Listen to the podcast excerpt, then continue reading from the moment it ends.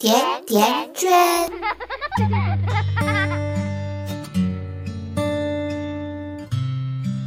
大家好，我是瑞欣，这里是甜甜圈 Family。上个星期，携程亲子幼儿园虐童事件引起了广大家长们的关注，甜甜圈也是第一时间梳理了整个事情的始末。后续还会有虐童专题整理，从各个方面总结这个事件，给大家带来深度的分析和总结。携程亲子园暴力事件的发生，让家长对幼儿园教育安全更加关注，在给孩子选择幼儿园方面也更加谨慎。那么，应该怎么给孩子选一个安全靠谱的幼儿园呢？圈圈今天就给各位爸爸妈妈。分享几个 tips。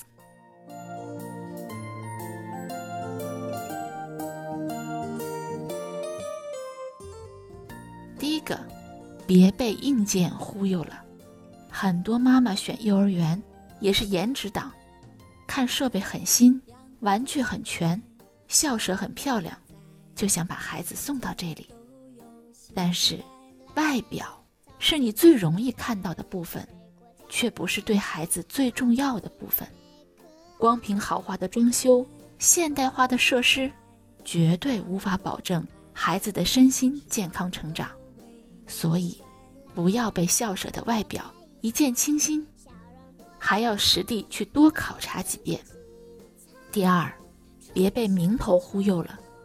很多私立幼儿园都带着一大堆名头，贵族，把花在硬件上的钱。转嫁到你身上，精英育幼的过早开发，幼儿园其实本应该顺应孩子的身心健康。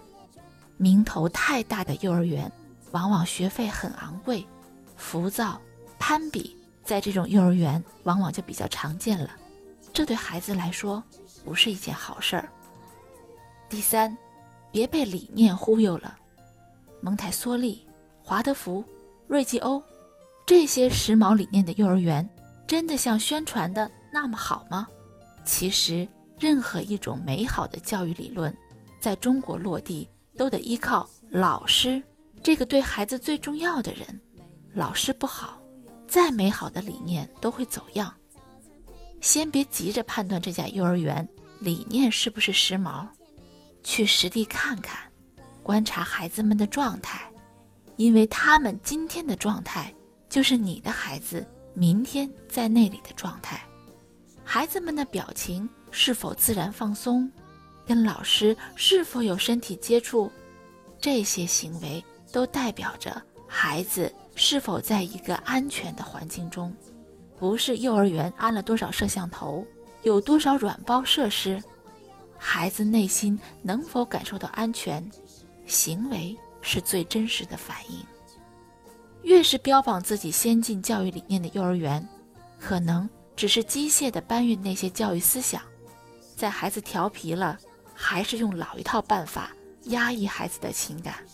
所以别被理念忽悠了，要用自己的判断力看看老师是如何对待孩子的吧。第四，幼儿园要学什么？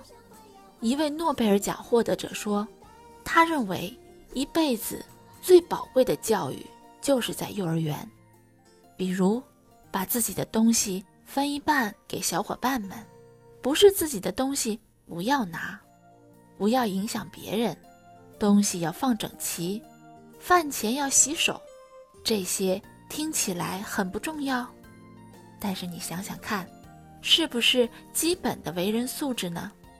相比孩子在幼儿园学东西、识字。外语，尊重孩子的个性、情感和内心的幼儿园更加珍贵，也更难找。一个急功近利的、以孩子会认多少字为标准的幼儿园，不是对孩子最好的地方。如果你眼光够长远，就避开这些幼儿园吧。第五，选择公立还是私立？选公立还是私立？最重要的。还是看其中的教师，公立幼儿园的老师经验丰富，比较放心，但是教育理念有时会陈旧。私立园的老师流动性比较大，但是活动会更加丰富多彩。但是世界上没有十全十美的幼儿园，解决你最关注的重点问题就好了。第六，同等条件，离家近的就是王道，离家太远的幼儿园，孩子和大人都会辛苦。很多城市的交通压力是大问题。当你每天抓狂地穿越拥堵的交通时，再好的入园心情也会被打败。除非幼儿园的素质真的有天壤之别，否则一定要选一个离家近的，大人舒服，孩子也不受累，开开心心就是最好的选择。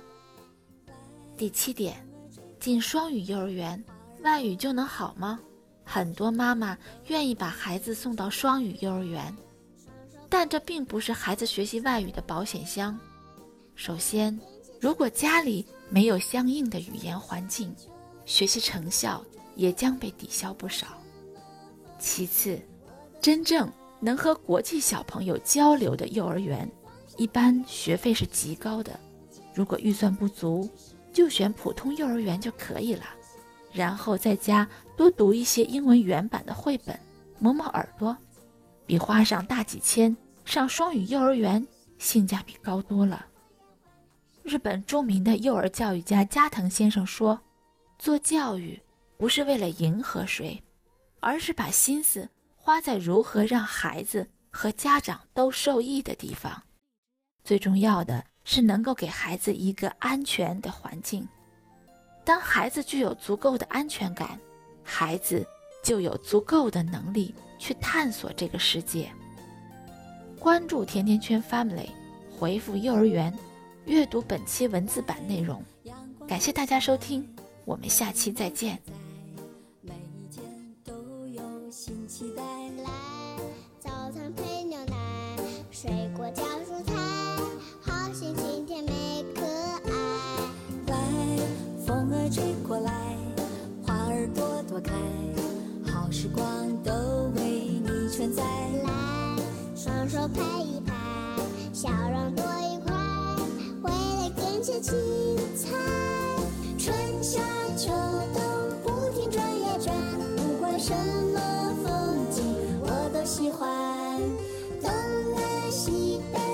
上滑呀换，世界很简单，只是个幼儿园。春夏秋冬不停转呀转。不管什么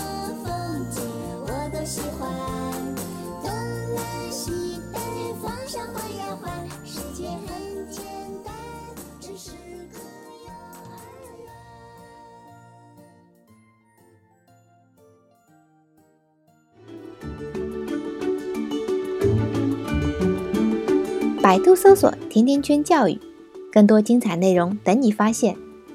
我们下期再约。再见，甜甜圈。